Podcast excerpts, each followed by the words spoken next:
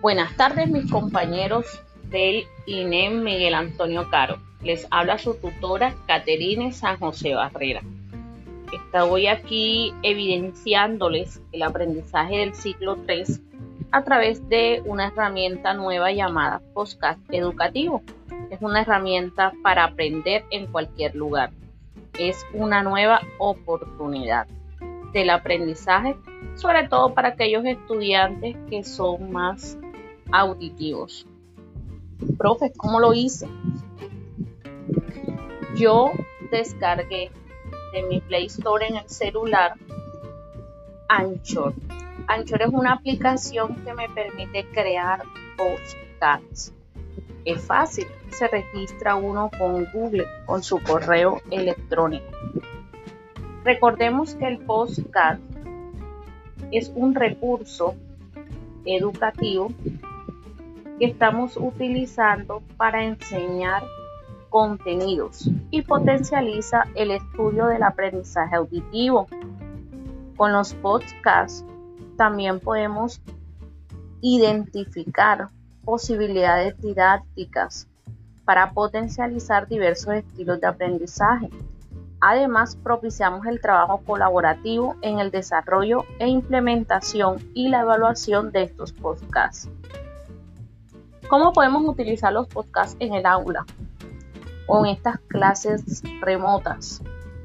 Desarrollamos las competencias comunicativas, compañeros. Desarrollamos la oralidad, el hablar, escuchar, la escritura.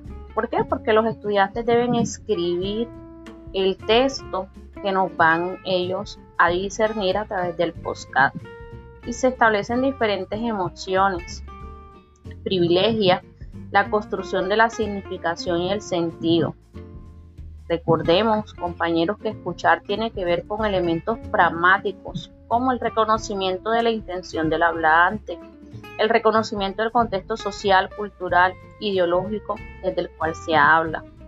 Cuando nosotros hablamos, se realiza un proceso complejo, pero se necesita la comunicación para nosotros poder estar en sociedad. ¿Cómo hacemos nosotros un podcast?